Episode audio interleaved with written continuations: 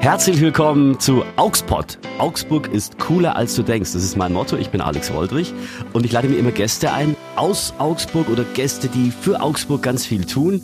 Und die beweisen dann, ja, Augsburg ist wirklich cooler als du denkst. Die haben Sachen, die kann sich der normale Augsburger nicht vorstellen. Und heute haben wir den Chef da der IHK Schwaben, offizieller Hauptgeschäftsführer. Hallo Dr. Marc Lukassen. Guten Morgen. Guten Morgen. Augsburg, der Podcast rund um die Fuggerstadt. Denn Augsburg ist cooler als du denkst. Ja, Aufzeichnung ist jetzt 9.27 Uhr. Sie sehen aber schon fit aus. Dankeschön. Sind Sie Frühaufsteher? Gezwungenermaßen. Das heißt, wann geht's bei Ihnen los? Aufstehen 6 Uhr, normalerweise 8 Uhr am Arbeitsplatz. Ja, okay, das geht, genau. So. Moderat. Jetzt, äh, zum Wachwerden noch ein kleines Bonbon im, äh, im Mund. Darf ich? Ja, Sie dürfen. Im, Im Podcast darf man Oder alles. im, im Winterhalbjahr darf man gut zerlutschen. Äh, ist es, ah, Gutzler haben Sie gesagt? Mhm. Das ist typisch augsburgerisch. Bin ja hier sozialisiert worden. Also das heißt, woher kommen Sie original? Düsseldorf geboren, Kindheit am linken Niederrhein und seit dem 10. Lebensjahr in Augsburg. Okay, seit 15 Jahren also. Der Job hält jung. So, jetzt können sich viele ja nichts, nichts unter IHK äh, richtig vorstellen. Ich glaube, das ist, haben Sie im Vorgespräch auch kurz gesagt, das ist auch so ein bisschen ein Problem. Sie sind Hauptgeschäftsführer, das klingt erstmal geiler Titel, äh, von der IHK Schwaben. Was kann denn die IHK? Oh, wir können ganz viele Sachen, aber wie Sie richtig sagen, wissen viele Leute das gar nicht. Und Teil des Jobs ist es tatsächlich dafür zu sorgen, dass sich das ändert. Die IHK ist eine Organisation, das ist die Selbstverwaltung der Wirtschaft in einer Region. Wir sind hier die IHK Schwaben. Das geht also von Nördlingen bis runter zum Bodensee, von Neu-Ulm bis Eicher-Friedberg. Und wir vertreten die Interessen von 140.000 Mitgliedern. Also das stimmt wirklich, oder? Ich habe es auf der Ho- Homepage gelesen. Steht 140.000, das ist ja unfassbar. Also das sind Unternehmen, die Das Ihnen sind angeschlossen sind, vom oder? Nagelstudio zum industriellen Großkonzern. Die gesamte Bandbreite der Wirtschaft. Und genau das ist auch die Idee. Das heißt, wir haben ein dreiteiliges Mandat. Wir vertreten die Wirtschaftsinteressen gegenüber der Politik, der Öffentlichkeit. Und zwar die gesamten Wirtschaftsinteressen.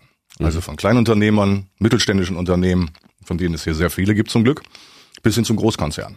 Und äh, dann beraten wir diese Unternehmen, stellen sich gerade vor, in der Krise jetzt geht es sehr stark darum, darüber zu beraten, wie, welche Förderleistungen, welche Unterstützungsmaßnahmen kann ich bekommen als Unternehmer, wie komme ich da dran? Da kann ich mir vorstellen, gerade jetzt in der Krise erst checken viele ihre Mitglieder, dass, dass sie Mitglied bei ihnen sind, weil jetzt plötzlich sind sie ja greifbar. Exakt. Oder? Das, weil viele wussten wahrscheinlich gar nicht, ja, ich zahle IHK-Beitrag, aber ich habe keine Ahnung, was die kann.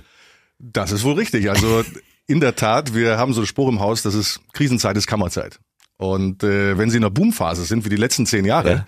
dann denken sich viele, wozu sind die eigentlich da? Mir geht's auch so gut, ich komme auch so klar. Aber gerade jetzt in dieser Krisenphase äh, können wir unser Mandat ausspielen. Und das ist eben, wie ich schon sagte, die Politikberatung, die Unternehmensberatung, die, die Beratung unserer Mitglieder. Also, um das mal kurz zu begreifen, also Sie beraten auch die Politik und sagen, passen Sie auf, wenn der Mittelstand weiter leben soll, müssen Sie das und das tun. Exakt. Und dem Mittelstand sagen Sie, jetzt passt auf, wenn ihr überleben wollt, müsst ihr das und das tun. Genau, wir, Das- sind, wir haben eine Scharnierfunktion. Ja, das ist aber, ja, aber das quietscht wahrscheinlich auch öfter. Also ich kann mir vorstellen, das ist kein leichter Job. Wenn Das ist Reibungshitze, das ist Reibungshitze, aber dafür ist der Job ja da. Also Ja. das ist die Aufgabe. weil ich kann mir vorstellen, dass man nicht von beiden Seiten ganz viel Lob kriegt, sondern von beiden Seiten, ja, mach mal. Oder warum ist das nicht so? Das ist ganz wichtig. Das stellen Sie sich richtig vor. Also wenn Sie Lob wollen, dann sind Sie als Hauptgeschäftsführer einer IHK falsch im Platz. Ja? Und dann sagen Sie, lassen Sie mich noch sagen, also ich hatte jetzt gesagt, die Unternehmensberatung, die Politikberatung und als drittes ganz wichtig, wir sind eine Bildungskammer. Hm, Es gibt ja 79 Kammern in Deutschland und äh, nicht alle haben einen so starken Fokus auf Aus- und Weiterbildung und wir sind da sehr stark, wir wollen das auch bleiben. Und gerade jetzt in der Krise zeigt sich, dass trotz der Herausforderungen unsere Unternehmen an der Ausbildungsbereitschaft festhalten. Das heißt, äh, ist uns sehr wichtig, das ist die Zukunft, die jungen Menschen. Die Also das heißt, Sie, Sie unterstützen die Unternehmen, dass die ausbilden oder bilden Sie auch die Unternehmen fort? sowohl als auch. Also die Unternehmen organisieren sich ja im Rahmen ihrer Kammer. Und äh, da geht es darum, dass wir die Prüfung abnehmen, daher kennen uns viele. Nicht? Also wenn Sie bei wenn Sie eine duale Berufsausbildung machen und Sie schließen die ab, dann kommen Sie mit uns automatisch in Kontakt. Und wenn Sie dann im Laufe Ihres Berufslebens sich zum Facharbeiter weiterbilden, dann sind Sie mit unserer Akademie, unserer Weiterbildungsinstitution in Kontakt. Also von der Wiege bis zur Bahre, wenn es um duale Berufsausbildung und Fachkräfte geht. Jetzt dachte ich, jetzt kommt ein Reim. Von der Wiege bis zur Bahre, Nee, nee, keine Angst. von der IHK ich alles erfahre. Nein, ich weiß es nicht. Ja, aber das stimmt. Und ich, ich glaube, ich habe auch so Ausbildungsstätten-Zertifikate. Oh ja. Weil ich glaube, das hängt auch bei uns am Eingang. Gucken Sie mal an. ja, doch, das erinnere ich mich gerade, ja. Ja, ja, genau. Ja, also ich freue mich, dass Sie Ausbildungsbetrieb sind. Ja, ja, das ist sehr schön. Also Sie, um das jetzt mal zusammenzufassen, mhm. weil wie gesagt, ich kenne auch den Spruch von irgendwie ähm, mittelständischen Unternehmen, die sagen in guten Zeiten, naja, ich zahle halt nur Beitrag, aber die bringen halt gar nichts. Mhm. Aber jetzt sind sie da, sie sind quasi die rechte Hand in der Krise. Mhm. Und sind der Draht zur Politik und fördern auch den Nachwuchs. Äh, ja. Finde ich cool. Aber wie, was, was können Sie denn in der Krise jetzt machen? Ich meine, Corona ist ja brutal. Damit konnten Sie ja auch nicht rechnen.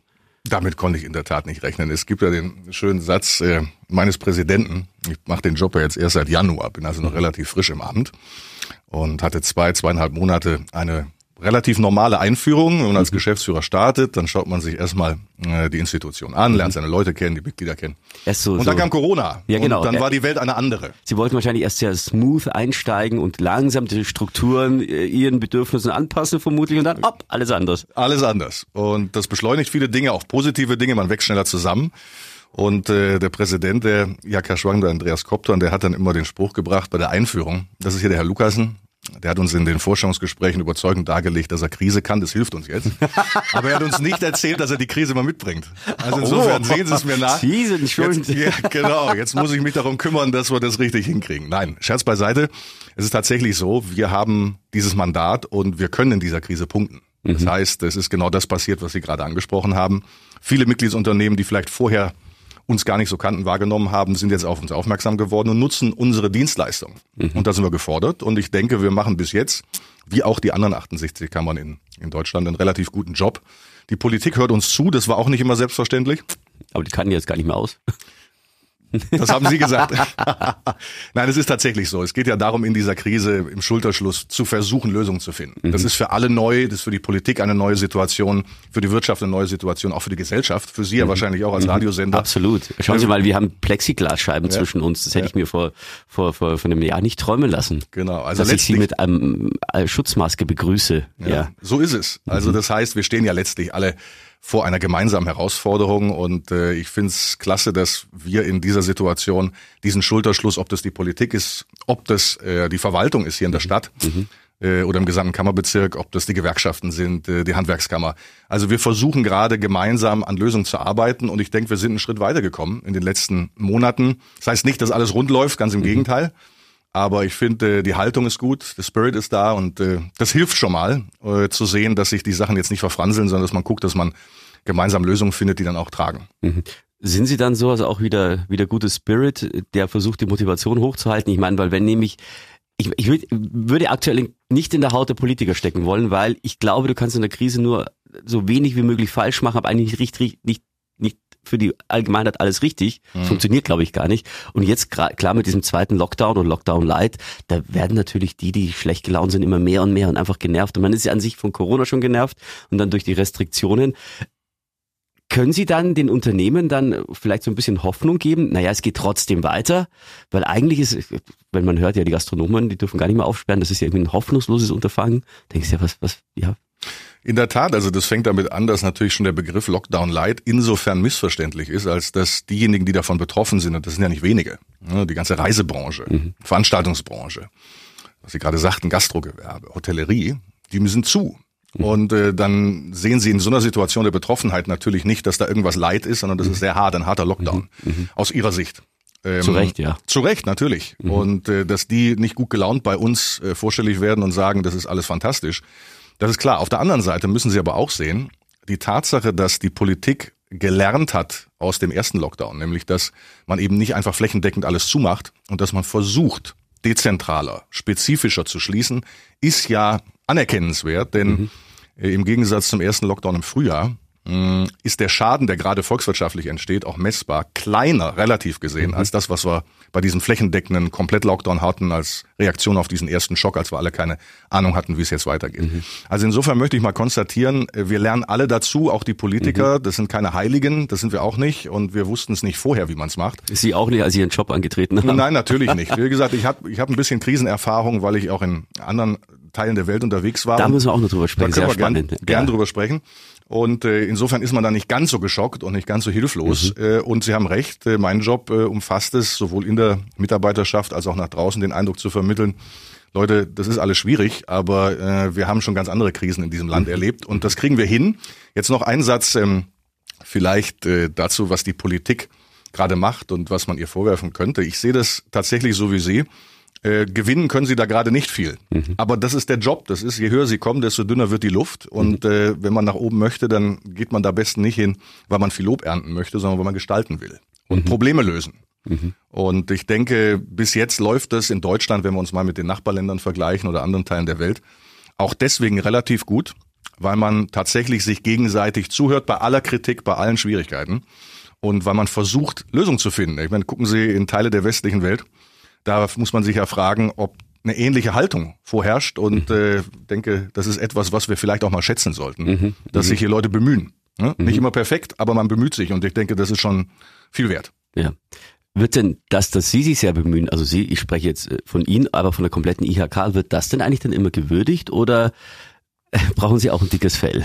Das braucht man ganz sicher, aber das, das ist selbstverständlich. Ich meine, das, wir erwarten ja nicht, dass wir dafür viel Lob kriegen, mhm. obwohl wir das tatsächlich in Teilen bekommen, Schön. aus der Politik und aus der Mitgliedschaft. Aber das reicht ja nicht. Ich meine, darum geht's nicht. Es geht darum, jetzt zu sehen, wie können wir bei dieser sich dauernd ändernden Situation, dauernd ändernden Gefechtslage, wir haben ja jede Woche äh, eine neue Situation, auf die wir uns einstellen müssen. Wie können wir da Schritt halten? Mhm. Also sich jetzt hier auf irgendwelchen Lorbeeren ausruhen und sagen, so, mich hat mal jemand gelobt, das bringt ja niemandem was, mhm. weil es zeichnet sich ab, dass diese Krise uns ziemlich lange begleiten wird, ja. in unterschiedlicher Intensität. Man muss befürchten, dass das nicht der letzte Lockdown war. Wir müssen befürchten, dass wir nächstes Jahr ähnliche Schwierigkeiten haben, dass einige Branchen äh, mit großen Herausforderungen weiterhin zu kämpfen haben. Und insofern ist jetzt nicht der richtige Zeitpunkt, darüber nachzudenken, wer lobt mich, wer nicht. Es geht darum, den richtigen Job zu machen. Und ich denke, wir sind gerade auf einem ganz guten Kurs. Ja, aber ich kann Sie insofern loben, dass Sie mir mal beigebracht haben, was die IHK bedeutet und dass Sie, dass das mir jetzt auch klarer ist. Und ich kann mir vorstellen, dass jetzt zwei, drei Ihrer Mitgliedsunternehmen zuhören und sich gedacht haben, Ach Mensch, bis jetzt bin ich noch gar nicht auf die zugegangen. Das mhm. stimmt eigentlich. Also wir machen hier gerade Aufklärungsarbeit. Ja, das ist ja der Sinn der Sache. Deswegen komme ich gern zu Ihnen. Also nicht nur über mich und über Augsburg zu reden und über die Region, sondern tatsächlich auch ein bisschen was äh, im Sinne der IHK zu machen. Okay. Und tatsächlich, wir mh, sind eine Organisation und die, die uns noch nicht kennen, die lade ich herzlich ein, dass sie sich mit uns in Kontakt setzen. Wir können mehr, als vielleicht viele wissen. Mhm. Und wir stellen uns gerne den Herausforderungen. Sehr schön. Äh, kurz bevor wir das Mikrofon angemacht haben, haben Sie noch über Ihre Frisur gewitzelt, weil Sie tragen, tragen Ihr Haar offen, um das so zu sagen. Also Sie haben keine Haare mehr. Es gibt ja keine Frisur. Genau, genau. Und aber da, da will ich sagen, das hat nichts damit zu tun, dass Ihnen die Haare vor lauter äh, Sorgen ausgegangen sind, Nein, sondern waren schon vorher. Weg. Genau. aber ja, sehr schön. Also das bringt gut, es klingt immer komisch, sehr schön und Krise zu verbinden, aber sehr schön, dass es jemanden gibt, der eine Krise da ist, auf den man sich verlassen kann, auf die, den man zurückgreifen kann. Finde ich cool, war mir so nicht bewusst. Äh, 140.000 Mitgliedsunternehmen, das sind, ganz Schwaben ist das, oder? Genau. Also da haben wir so viele Unternehmen. Ja, das ist ja unsere Stärke. Also wir reden jetzt vom bayerischen Regierungsbezirk Schwaben. Ja, das ist der Kammerbezirk. Der mhm. ist in größtenteils deckungsgleich mit dem Regierungsbezirk. Also insofern lassen wir das jetzt mal so stehen. Es ist tatsächlich die Region von Nördlingen im Ries bis runter zum Bodensee, mhm. Lindau, von Nord nach Süd, West nach Ost, von Neu-Ulm, von der Donau, von der Iller bis rüber ins Wittelsbacher Land, angrenzend, Eicher-Friedberg.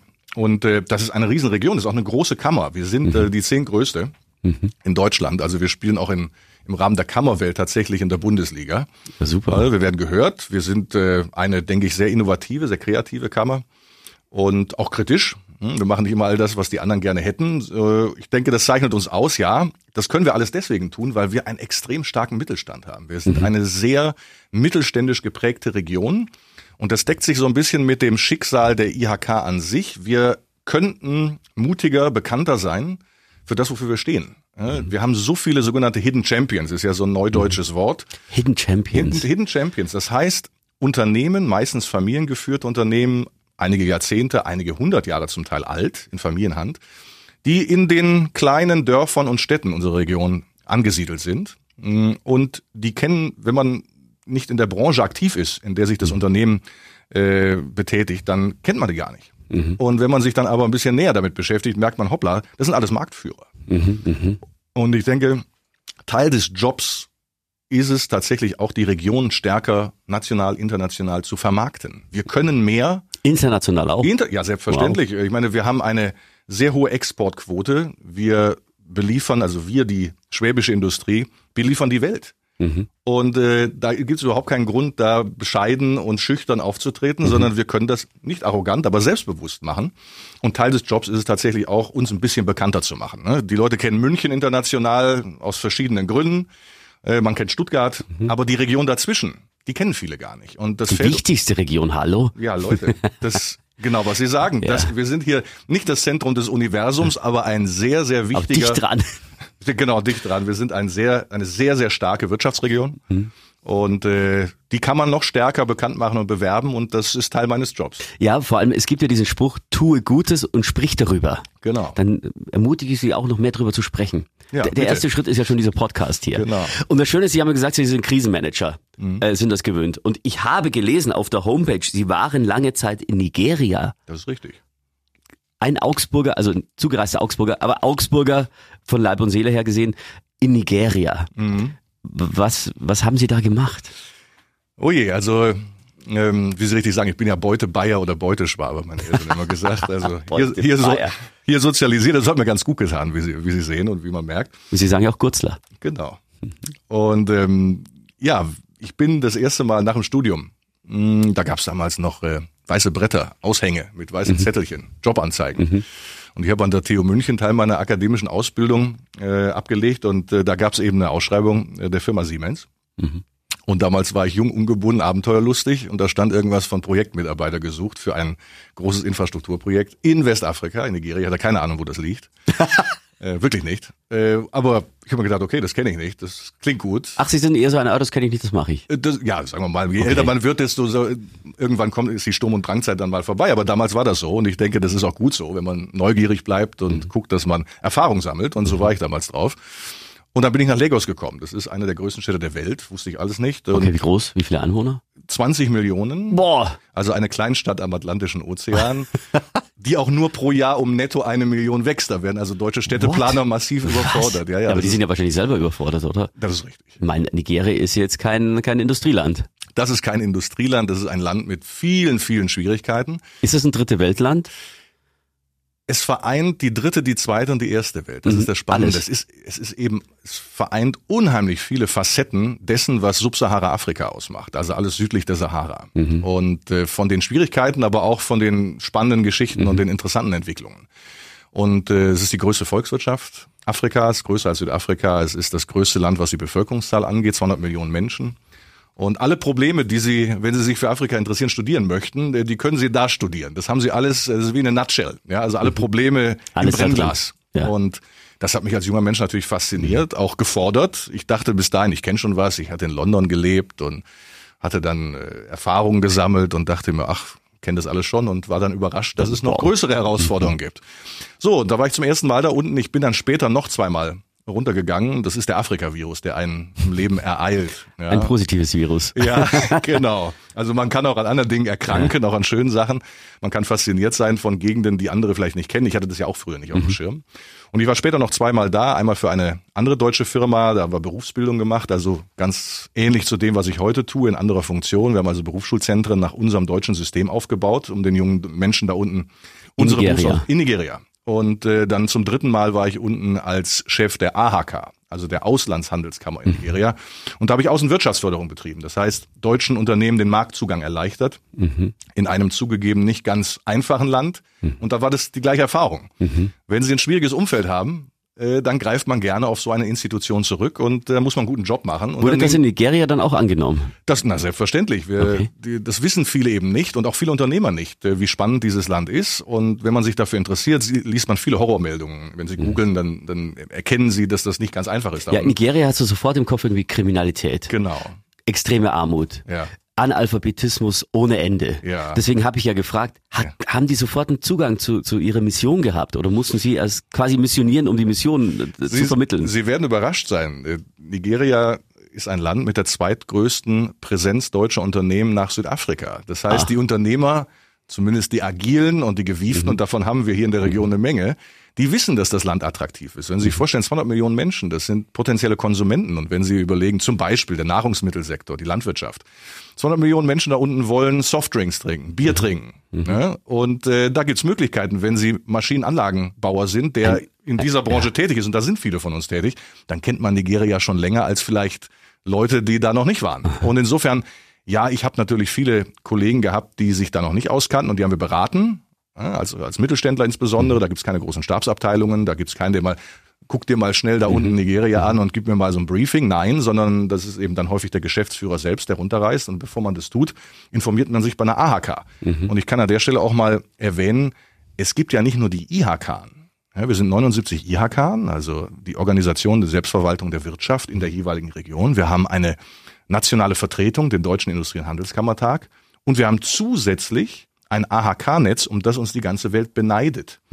Äh, insbesondere, weil wir über dieses AHK-Netz, das sind 140 Standorte in 92 Ländern, den Mittelstand, also gerade die Kleinunternehmer und die mittelständische Wirtschaft, die eben nicht über, wie ich eben schon sagte, die Stabsabteilung verfügt, um sich vorher einen Überblick zu verschaffen, die nehmen wir bei der Hand und die begleiten wir im Rahmen der Gesamtorganisation der Kammerwelt äh, beim Markteintritt zum Beispiel in schwierigen Märkten, in Schwellenländern, in dritte Weltländern. Und ich denke, das muss man auch ein bisschen stärker mal in den Vordergrund stellen, um Menschen in unserer Region klarzumachen, die Kammerorganisation ist nichts Verstaubtes, auch wenn das vielleicht manchmal so klingen mag und es hat so diesen Beigeschmack häufig, sondern wir sind ein weltumspannendes Netz, das gerade für unseren Mittelstand die Unterstützung bietet, die man braucht, wenn man international tätig ist. Ja, krass. Und das ist etwas, ich denke, das darf man mal äh, publikumswirksam hier ja, erwähnen. ja, ich bin ganz baff. Ja. AHK, IHK. Ja. Äh, ich denke, wenn Sie gerade äh, da äh, hilfreich tätig sind Mhm. in Nigeria, dann könnte jetzt der eine oder andere mit bösen Gedanken sagen, na ja, äh, Sie siedeln da deutsche Unternehmen an, damit Sie die Nigerianer ausbeuten können. Das mag ein Klischee sein, das ist natürlich völlig falsch. Ah, deswegen finde ich es gerade wichtig, dass wir jetzt an dieser Stelle Natürlich, sprechen. Mhm. natürlich. Geben- Sie geben ja die Chance, das zu korrigieren, dieses falsche Bild. Nein, es ist ganz, ganz im Gegenteil. Also gerade äh, die Nigerianer sind eine sehr selbstbewusste äh, Menschengruppe, ja, Mhm. die, die wissen um ihre Stellung in Subsahara und in der Welt, die wollen in der Oberliga mitspielen, die sehen sich als Regionalmacht. Viele Nigerianer haben zwei, drei Pässe, haben ihre Kinder in London auf der Schule, haben, Ah. haben Eigentum in, ja, das ist die, Ich habe ein völlig falsches äh, Bild von diesem Land bis jetzt gehabt. ja, gut das Versprechen. Ja, absolut. Äh, die Nigerianer haben eine riesen Diaspora, wie gesagt, in London. Große äh, nigerianische Gruppen leben in den USA aufgrund der Öl- und Gasindustrie. Das heißt in Atlanta, in, in, in Houston, in Texas. Und das heißt, die sind weltgewandt. Es gibt äh, ein Nigeria Town in Shanghai. Ah. Ja, ja, die sind schon weiter, als wir glauben. Und das ist genau das Town in Shanghai. ja, natürlich. Das, sind, das ist ein Händlervolk und insofern eine, eine spannende Kultur, sehr wirtschaftsorientiert. Die warten nicht auf Entwicklungszusammenarbeit mit uns. Das ist auch etwas, was wir in Deutschland lernen sollen. Die wollen Geschäfte machen, so wie wir. Okay. Und das, da die geht's sehen nicht, sich auf einer Ebene, ja, auf eigener Augenhöhe. Ja, selbstverständlich. Okay. Äh, wenn Sie mit sehr wohlhabenden Nigerianern zu tun haben, dann sehen die sich nicht auf einer Augenhöhe, da sind sie für die der, Der Bittsteller, Dienstleister. der, Dienstleister oder sogar der Bittsteller. Ja, das ist aber irgendwie auch beruhigend gerade. Ja, ja. Weil also ich dachte mir, wir sollten uns keine Sorgen machen darum, um die armen Menschen, wie man das, das klischeehaft immer sagt, die gibt's selbstverständlich, aber es gibt eben auch die Geschäftsleute, das ist unsere, sind unsere Ansprechpartner und unsere Geschäftspartner. Mhm. Und da geht's darum, gemeinsam eine, wie das neudeutsch heißt, eine Win-Win-Situation herzustellen. Das heißt, Geschäfte zu machen. Mhm. Und äh, die Nigerianer haben ein sehr positives Deutschlandbild. Früher noch stark durch die Bundesliga. Wir haben es leider verpasst, äh, die Lizenzen für die äh, Fernsehausstrahlung da unten ad adäquat zu vergeben. Heute sind die Nigerianer fast ausschließlich an der Premier League interessiert. Jeder hat da seinen Spezialclub. Ja, ja, ja. Aber man kann sich natürlich an die Zeiten erinnern. Äh, Der Bundesliga, jeder kennt da Matthäus und, Ja, und, und die Nationalmannschaft und so weiter. Und wir haben ein positives Bild da unten abgegeben. Made in Germany hat da noch einen Stellenwert. Ist ja nicht selbstverständlich nach den Skandalen der letzten Jahre. Und auch den haben wir versucht, stärker auszunutzen. Also ein Pfund, mit dem wir wuchern können und da geht noch mehr. Und äh, ich denke, dass meine Nachfolgerin, die da unten aktiv ist, äh, sehr kompetente junge Dame, die wird das Erbe, das wir da hinterlassen haben, fortführen. Und ich bin da ganz guter Dinge, dass das vernünftig weitergeht. ja, Wahnsinn, total spannend. Dann, dann ist denen auch Deutschland absolut ein Begriff, nicht nur ein Begriff, sie mögen Deutschland. Ja. Kennen die auch die Kanzlerin? Ja, selbstverständlich. Hat die ein gutes Bild bei denen? Sehr gutes Bild. Weil das habe ich ist ja- festgestellt, das dass ja, unsere ich- Kanzlerin im Ausland oft ein extrem positives Bild hat und bei uns ist mittlerweile so, ja, geht schon. Ja, das ist ja nicht unüblich und das ist ja nicht nur eine Frage der Politik, Mhm. gibt's auch seit vielen tausend Jahren äh, das Phänomen, der Prophet gilt im eigenen Lande nichts. Ne? Mhm. Das heißt, äh, auch in Afrika sehr positives Bild und ich darf Ihnen sagen, das ist ja angesichts der Konkurrenzsituation auf dem internationalen Parkett, wer sich da sonst noch so rumtreibt, auch gar nicht so schwierig. Nein, Scherz, Scherz beiseite. Es ist tatsächlich so, wir haben ein international ein positives Bild. Das liegt zum Teil an unserer Außenpolitik, aber das liegt auch daran, dass wir einfach international als Wirtschaft extrem präsent sind. Und das sind eben nicht nur die großen bekannten Konzerne, sondern viele mittelständische Unternehmen. Und mir wäre es halt lieb, wenn auch wir in der Region unsere eigenen Mittelständler besser kennenlernen würden äh, und uns bewusst werden, es ist eine ganz tolle Errungenschaft dieser Region hier in Bayerisch-Schwaben, dass wir Arbeitsplätze auch auf den Dörfern in der Fläche haben. Das mhm. gibt es in vielen anderen Ländern dieser Welt nicht. Mhm. Und äh, das ist doch eine fantastische Sache, wenn man in ich gucke hier mal aus dem Fenster bei Ihnen. Sie haben einen fantastischen Blick. Ja, das muss man für alle sagen, die das nicht wissen. Wir in die sind, westlichen Wälder. Genau, wir sind hier im fünften Stock in der Bahnhofstraße 29, blicken zum einen auf, auf den Hauptbahnhof und aber auch auf die westlichen Wälder. Man sieht den Bismarckturm etc. Und die Sonne scheint gerade, ist alles wunderbar. Alles wunderbar. Und dann gibt's ja auch noch Arbeitsplätze und wohlfühlen kann man sich auch. Also insofern, das gibt's ja. nicht überall und das muss man sich ab und zu mal auch in Erinnerung rufen. Das heißt, der kleine Ort in Schwaben darf sich groß fühlen, weil wir Bayern in der Welt angesehen sind und weil die Deutschen sehr in der Welt angesehen sind. Das ist mir äh, übrigens aufgefallen jetzt bei der Präsidentschaftswahl in Amerika, dass die amerikanischen Journalisten als erstes Frau Merkel zitiert haben, dass die dem neuen Präsidenten gratuliert haben. Das war denen wohl sehr wichtig, dass die deutsche Kanzlerin als erstes äh, oder dass die gratuliert hat. Die haben sie immer vorne angeführt und dann kamen erst die anderen. Also wir dürfen ein bisschen Pride and Passion. ja genau, also selbstbewusst, nicht arrogant. Ich denke, das ja. ist äh, das richtige Auftreten. Waren Sie erst in Nigeria oder erst in Augsburg? Ich war erst in Augsburg, also, also immer eine Reihe nach. Ja, was, was, was konnten Sie, welche Augsburger Philosophie konnten Sie nach Nigeria mitnehmen oder, oder ob ich eine Augsburger Philosophie mitgenommen habe, das weiß ich nicht. Oder ähm, schwäbische Ansätze. Schwäbische Ansätze, denke ich, ein, ein äh, Auftreten, ich denke, das ist, das ist so, man kann selbstbewusst sein, aber nicht großmeierisch. Mhm. Äh, man äh, hält sich erstmal ein bisschen zurück und zeigt dann, was man kann. Das kommt im Übrigen in diesen Ländern sehr gut an, dass man da also nicht die, die große Welle macht mhm. äh, und nicht dann neokolonial auftritt, wie Sie mhm. eben so ein bisschen am anklingen lassen. Neokolonial, das müssen Sie bitte nochmal für alle erklären, die sich nichts darunter vorstellen Ja, können. es gibt natürlich äh, Länder, äh, Politiker international, äh, sehen wir ja, die im Ausland auftreten, als äh, gäbe es ein Ober- und Unterstellungsverhältnis. Mhm. Nicht? Also Muskeln zeigen. Leider haben die Autokraten ja weltweit wieder Zulauf. Ja, brutal gerade. Das ist als mhm. überzeugter Demokrat für mich sehr schwer zu mhm. akzeptieren. Mhm. Ähm, und ich denke, es kommt gerade in den Schwellenländern und gerade in den ehemaligen Kolonien, ja, und äh, Subsahara-Afrika war größtenteils Kolonialgebiet europäischer Mächte, sehr positiv an, wenn man den Ansatz fährt, auf gleicher Augenhöhe Menschen zu begegnen. Ich denke, das Gleiche, was im Privatleben mhm. gilt, dass man mhm. Leuten erstmal offen und fair gegenübertritt und mit Respekt. Das gilt auch im Berufsleben. Und damit fährt man besser, als wenn man äh, Muskeln spielen lässt. Man begegnet sich immer zweimal im Leben und es ist nicht Gott gegeben, dass das so anhält, dass man immer oben ist. Ne? Man ist auch mal unten. Und Machos sind nie beliebt. Das ist halt so. Ja, genau. Also äh, das haben Sie mitgenommen äh, von Schwaben nach Nigeria. Mhm. Was wiederum konnten Sie von Nigeria nach Deutschland, Schrägstrich Augsburg oder in die IHK mitnehmen? Sie haben es Anfang, anfangs angesprochen, äh, eine gewisse Krisenresistenz. Mhm. Also man wird äh, bisschen entspannter, wenn man Krisen von, vom Stromausfall, der am Tag 20, 30 Mal passiert, von Einschränkung des Berufslebens, Verkehrsaufkommen, der Weg zur Arbeit, ein Horror in solchen Großstädten, nicht nur in Afrika, mhm. äh, wo sie stundenlang im Stau stehen, schlechte Luft, Gehupe, ja, und sie sind gestresst, weil sie haben den Arbeitstag vor sich oder hinter sich, also je nachdem. Und ähm, das härtet ein bisschen ab, aber es führt, zu, führt insbesondere zu einer gewissen Gelassenheit gegenüber Herausforderungen und Unwägbarkeiten, die das Leben so alltäglich mit sich bringt. Und ich denke, davon konnte ich die letzten zehn Monate auch etwas in die IHK reintragen, dass man sich jetzt äh, mit Blick auf diese Herausforderung aktuell, mit Blick auf diese Krise zusammenreißt und sagt, so Leute, wir sind ein Team, das kriegen wir hin. Ja, da gibt's ganz andere Herausforderungen, die kennt jeder aus seinem Privatleben. Das, man muss auch mal die Kirche im Dorf lassen. Äh, jeder Tag bietet eine neue Chance, mit den mhm. Schwierigkeiten umzugehen. Ich denke, das habe ich mitgebracht.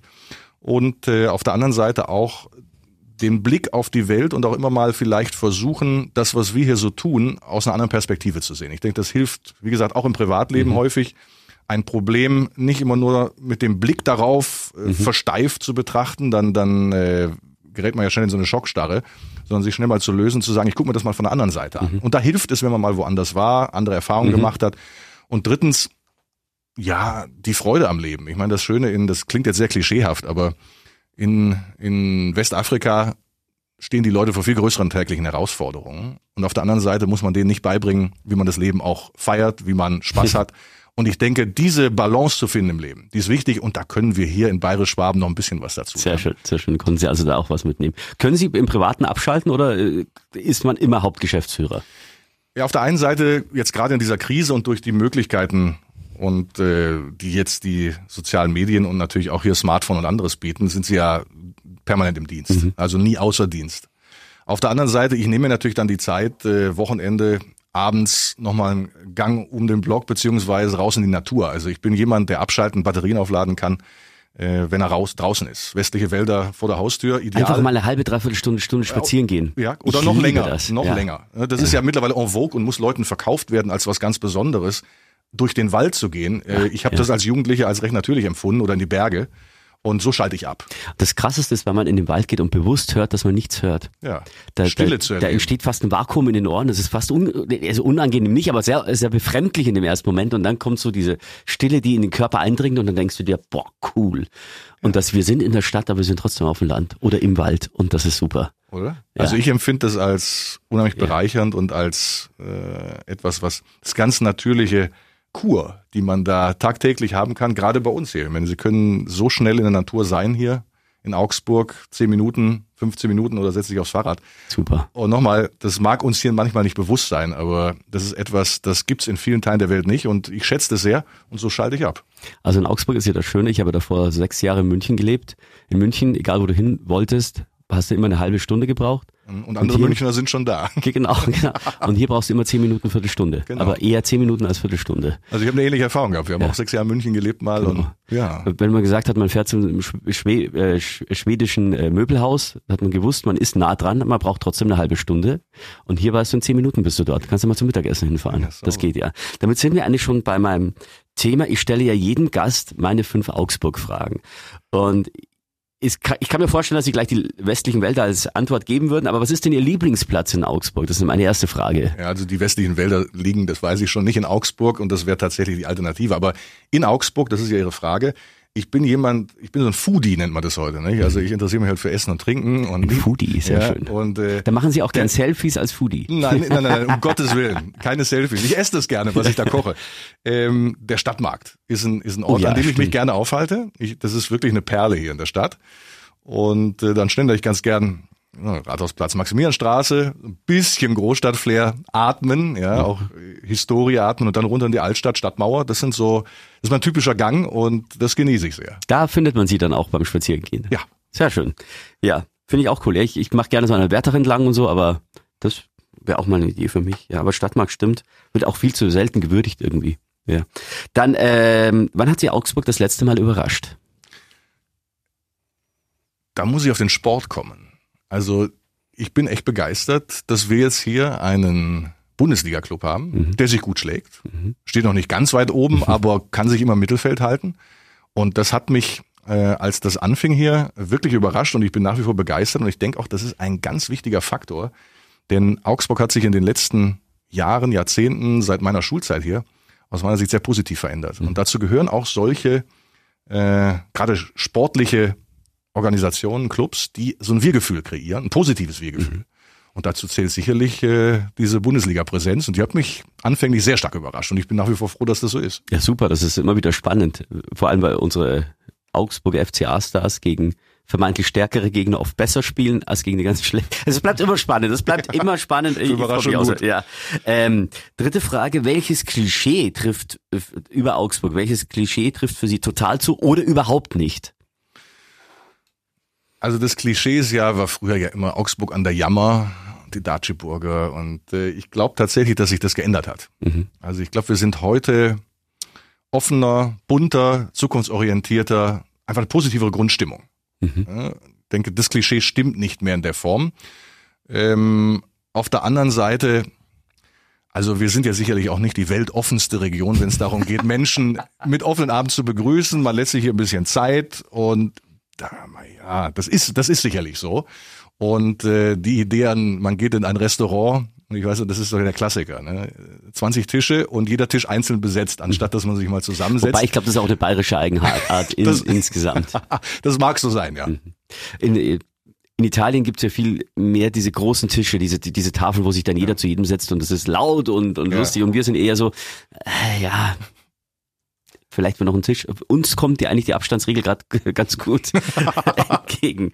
Ähm, was finden Sie nicht gut an Augsburg? Also jetzt weg von den Klischees, sondern Tatsache. Was ist nicht gut? Gibt's was, was Sie nicht gut finden? meine, man merkt natürlich, dass mittlerweile die Stadt stark gewachsen ist. Viel mehr Menschen, viel mehr Autos. Und äh, wenn ich mir so angucke, B17 Dauerstau, dann ist das sicherlich ein Ärgernis, muss aber gleich wieder einschränkend hinzufügen, im Vergleich zu Millionen Städten, in denen ich, in denen ich auch schon mal leben durfte, ist das alles relativ harmlos. Es nervt halt. Mhm, mhm. Aber Augsburg, das ist glaube ich auch krass, oder allein die Lautstärke, wenn du so eine Millionenstadt hast und in Augsburg bist, wir sind ja quasi stumm, Ja. was das betrifft. Ja, also ein bisschen mehr Leben dürfte schon sein.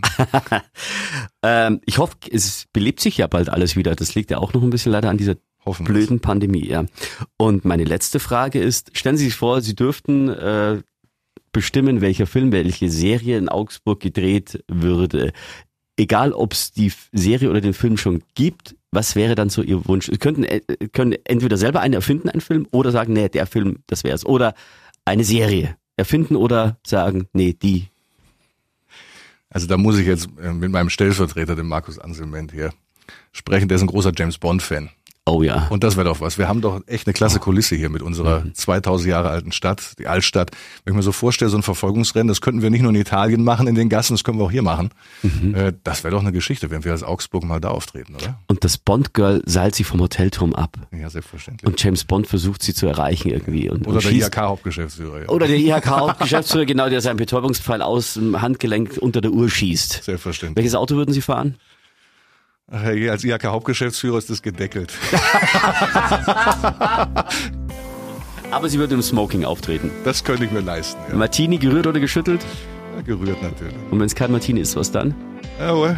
Da würde ich sagen, äh, Gin and Tonic, ganz klasse. Sehr schön. Herr Dr. Lukassen, Hauptgeschäftsführer der IHK Schwaben. Es war mir ein Freudenfest, dass wir so lustig miteinander gesprochen haben. Ja. Es war für mich Ganz auch meinerseits. eine, eine Lehrstunde, weil ich jetzt weiß, was die IHK kann und dass es auch noch die AHK gibt. Wow, krass. Vielen Dank für den Besuch. Ja, ich bedanke mich. Das war Augspot, der Podcast rund um die Fuggerstadt. Denn Augsburg ist cooler als du denkst. Produziert von Radio Fantasy. Gastgeber Alex Woldrich. Wenn ihr auch mal dabei sein wollt, schreibt Alex eine Mail an augspot@fantasy.de.